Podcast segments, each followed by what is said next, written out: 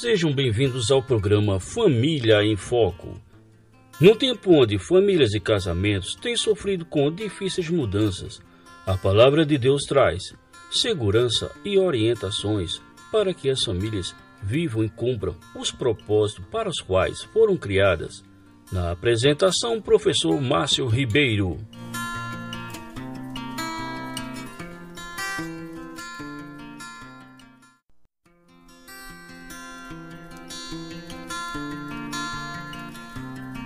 Olá, caros ouvintes, pessoal da live que estão nos assistindo nessa hora. Uma boa noite, um bom dia a todos, né? Não sabemos exatamente a hora que vocês estarão nos ouvindo ou assistindo. O pessoal da Rádio Web Internacional necessariamente tem que ser à noite. Então, boa noite para todos vocês. Boa noite ao nosso professor e pastor Josemar Menezes. É uma alegria tê-lo novamente conosco nessa noite para continuar nossa série sobre os Dez Mandamentos e a família, caros irmãos caros ouvintes. Na, nós estamos numa série fantástica sobre os Dez Mandamentos e gostaríamos de estar relembrando aqui nessa noite. Vocês já conseguiram memorizar os mandamentos até agora? Lembram o primeiro mandamento: não terás outros deuses diante de mim. O segundo mandamento: não farás para ti ídolos ou imagem de escultura daquilo que há no céu, na terra ou debaixo da terra. Nós temos o terceiro mandamento, que não é não tomarás o nome do Senhor em vão, também temos o quarto mandamento, guardará o dia de sábado ou dia do descanso. Temos o quinto mandamento, honrarás teu pai e tua mãe, para teres vinda longa sobre a terra. E hoje, caros ouvintes, pessoal que estão nos assistindo pela live no nosso Instagram, nós chegamos ao sexto mandamento, muito também, muito conhecido, muito famoso. Eu gostaria de ler para vocês, está lá em Êxodo capítulo 20 e versículo 13. Não matarás. Não matarás.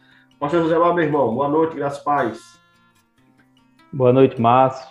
Boa noite, ou bom dia, depende, né? Como você vai ver aí a todos os ouvintes e aqueles que estão acompanhando no Instagram.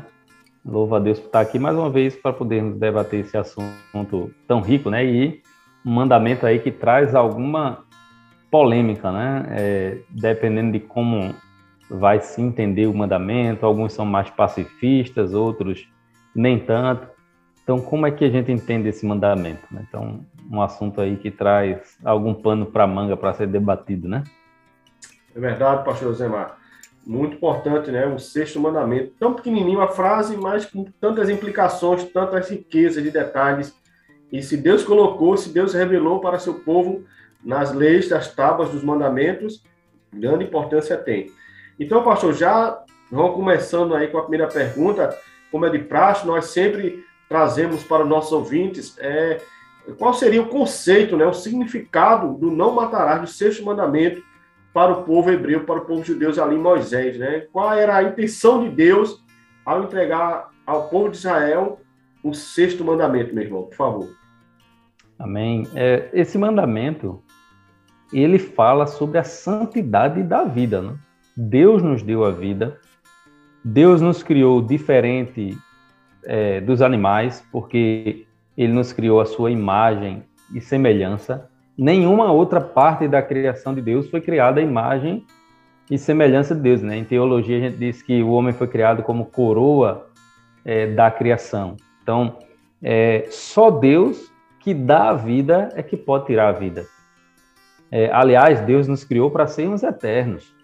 Né? O pecado que entra no mundo é que produz a morte.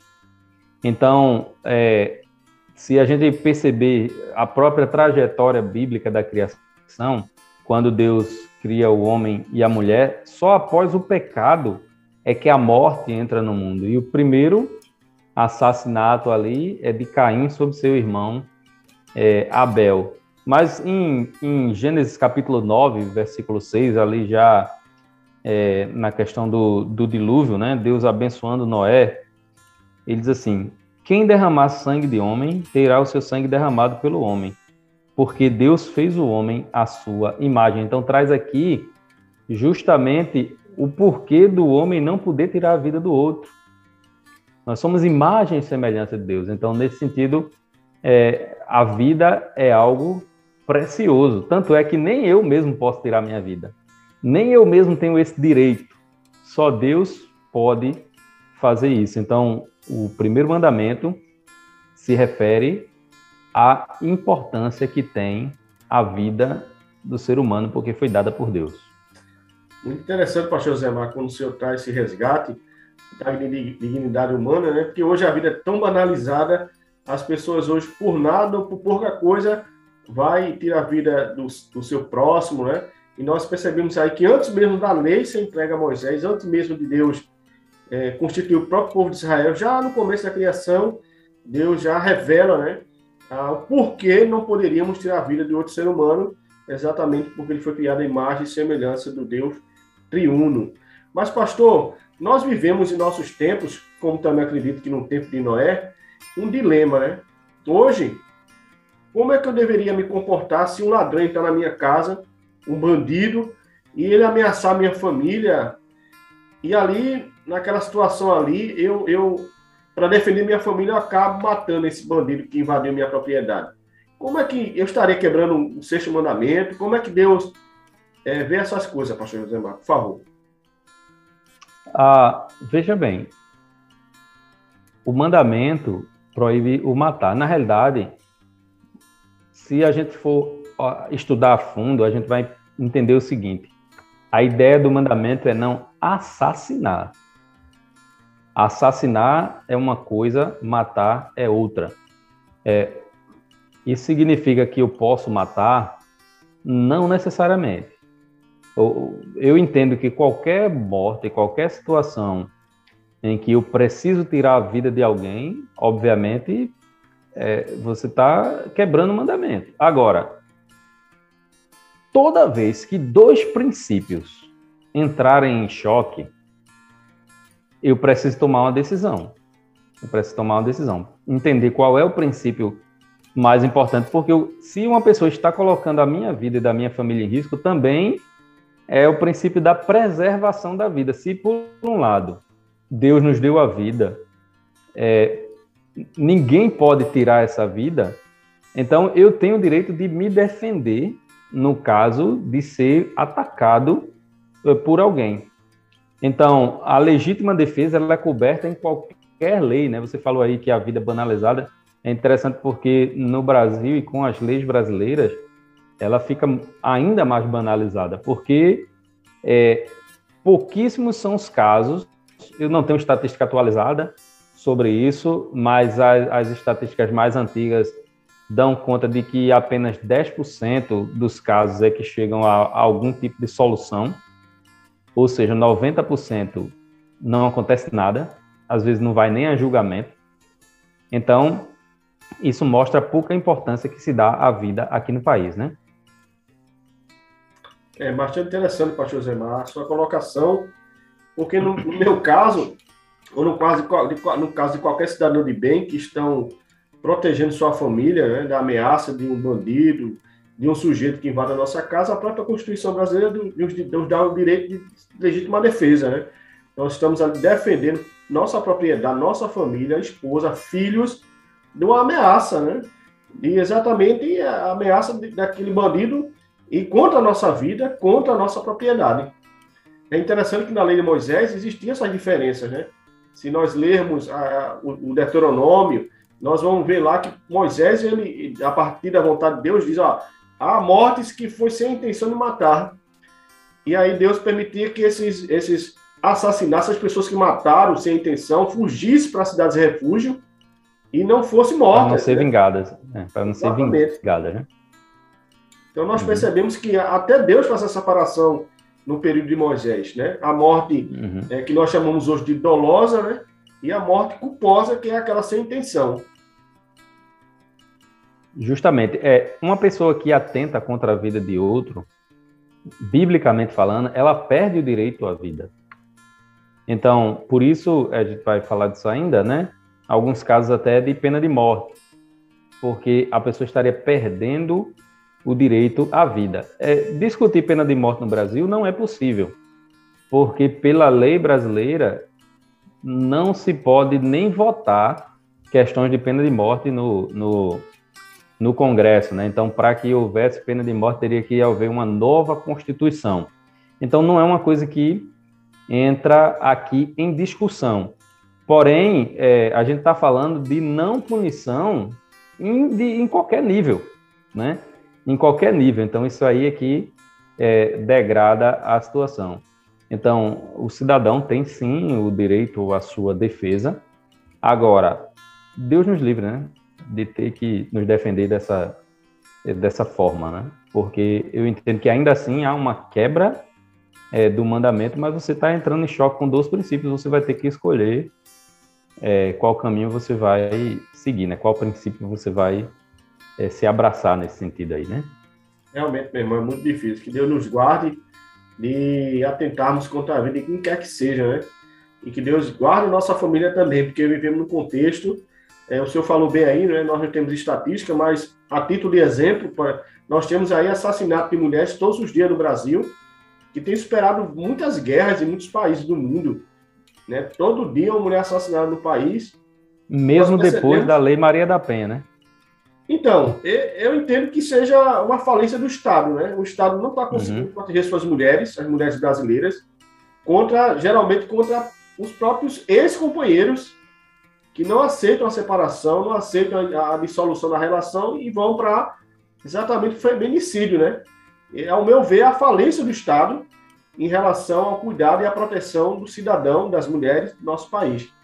Mas, pastor José Mar, ainda falando sobre o sexto mandamento, como nós poderíamos é, responder a, ao sexto mandamento, visto que Deus autorizou várias guerras no Antigo Testamento, né? vários povos combateram com Israel e morreram, foram destruídos.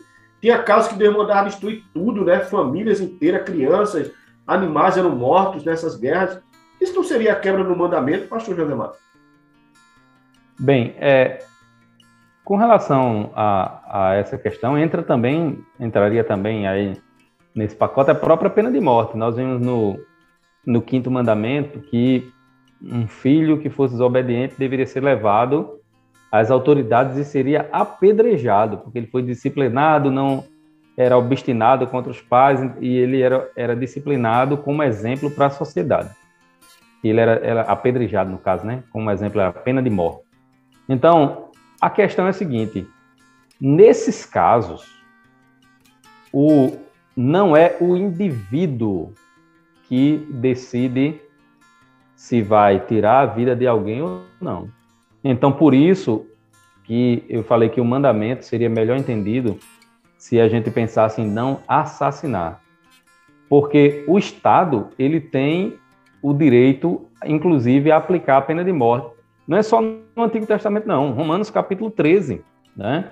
Paulo fala isso quando ele está falando sobre as autoridades, né? A obediência às autoridades. Romanos capítulo 13, deixa eu me achar aqui. Começa no, no versículo 1 todos devem sujeitar-se às autoridades do governo, pois não há autoridade que não venha de Deus, e as que existem foram ordenadas por ele. Por isso, quem recusa sujeitar-se à autoridade opõe-se à ordem de Deus. E os que fazem isso trarão condenação sobre si mesmos, porque os governantes não são motivo de temor para os que fazem o bem, mas sim para os que fazem o mal. Então, ele está defendendo a obediência às autoridades. Se você fizer a coisa certa, a autoridade não vai ter que não vai lhe punir, vai lhe punir se fizer errado. Não quer, não queres temer a autoridade? Faze o bem e receberá os louvores dela. Porque ela é serva de Deus para, os, para o teu bem. Então, Paulo defendendo a autoridade. Isso não quer dizer autoridade é, é, de crente, né? Qualquer autoridade é, governamental. Aí diz assim: Mas se fizeres o mal, teme, pois não é sem razão que ela traz o quê? A espada. A espada. Então, a punição com a espada é justamente a pena de morte que ele está falando aqui. Ela tem, o, ela tem o domínio sobre a espada. Então, o Estado ele tem sobre si o controle da, do uso da violência. Né? Ele pode usar a violência de forma controlada contra aqueles que agem violentamente. Então, o próprio Paulo defende aqui é, o Estado, né? E, só para terminar o, o, versículo 4, diz, pois é serva de Deus e agente de punição de ira contra quem pratica o mal. Então, ele traz aqui o, a, a figura do Estado aqui como esse que vai regulamentar para que a sociedade ande ela usa o poder da força.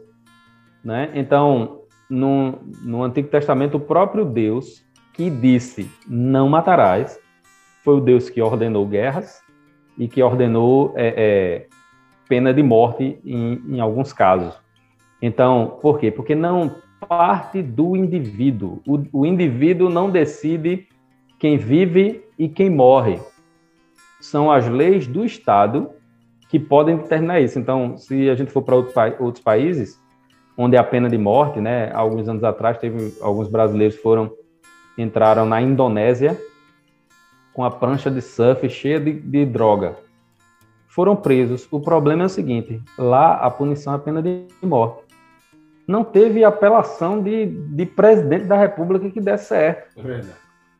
Por quê? Porque o Estado tem essa prerrogativa. A gente pode discutir, ah, isso seria bom aqui no Brasil. A gente pode discutir isso. Agora, o fato é que o Estado tem essa prerrogativa, né, é, de usar a força, inclusive, se for o caso, tirar a vida de quem, veja só, de quem atenta contra a vida. Obviamente existem abusos do Estado, né? Muitas vezes que, que, que atentam contra a vida de, às vezes, de pessoas que não estão é, atentando contra a vida. Então, a ideia da pena de morte sempre foi para aqueles que não respeitam a vida e que atentam contra a vida de outros. Interessante, pastor Janá, aqui, só complementando o que o senhor falou acerca dos, dos povos que guerreavam contra Israel, eram povos perversos, né? povos pagãos. Existiam povos que adoravam falsos deuses, né? Moloque, por exemplo, é um deus falso, que eles pegavam suas criancinhas, seus bebês e jogavam naquela imagem oca né, de bronze e a criança cozinhava ali dentro. Então você percebia que, na verdade, Deus não estava só estabelecendo a guerra pela guerra em si, mas Deus estava destruindo aquelas nações ímpias, pagãs, né, que eram intolerantes, que eram ímpias, meio perversas, e estabelecendo o seu governo, seu reino e a sua ética. Né? Às vezes a gente esquece e pensa que a guerra é, é por si mesmo, e não era. E lembrando é, e... que teve povos que se aliaram a Israel, né? É, a vida não tinha valor, né? É, por exemplo, um recém-nascido, além dessa questão do deus Moloch, né, e outros cultos pagãos, é, um recém-nascido, por exemplo, se o pai não gostasse, ele podia matar ali mesmo na frente da mãe, jogar num, num, no lixão lá, né, que estava sempre pegando fogo, né, jogava lá, ou abandonava na floresta onde já tinha pessoas especializadas para pegar aquela criança e levar aquela criança para cuidar e transformar em escravo, né? E se fosse menina ainda era pior, né? Então, é, é, é realmente eram povos cruéis e, e é interessante a gente quando lê as escrituras, especialmente quando o crente ali decide, vou ler a minha Bíblia todinha, né? Aí começa a ler Gênesis, a história da criação, aí vem a formação do povo de Deus, aí chega lá em Êxodo, a história de Moisés, ele já escutou em algum lugar e vai começar a ler e conhecer, mas a partir do capítulo 20, quando começam as leis, as pessoas começam a desistir de ler as escrituras porque é, sentem uma coisa cansativa e tal. É, talvez falte um foco.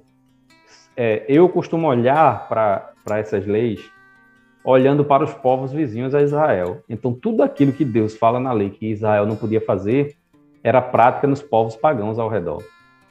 Então, Israel era uma nação diferente, com todos os pecados que Israel cometeu no Antigo Testamento. Ainda assim, ele era bem diferente das nações ao redor de Israel. Realmente, pastor, é muito interessante. Né? E a gente, às vezes, julga, né? Ah, Deus foi injusto porque Deus condenou todo mundo. E não é assim, pessoal provavelmente, né, até as, aquelas pessoas morriam para que não ressuscitasse novas gerações e tão pior quanto a primeira e se levantasse contra o povo de Deus.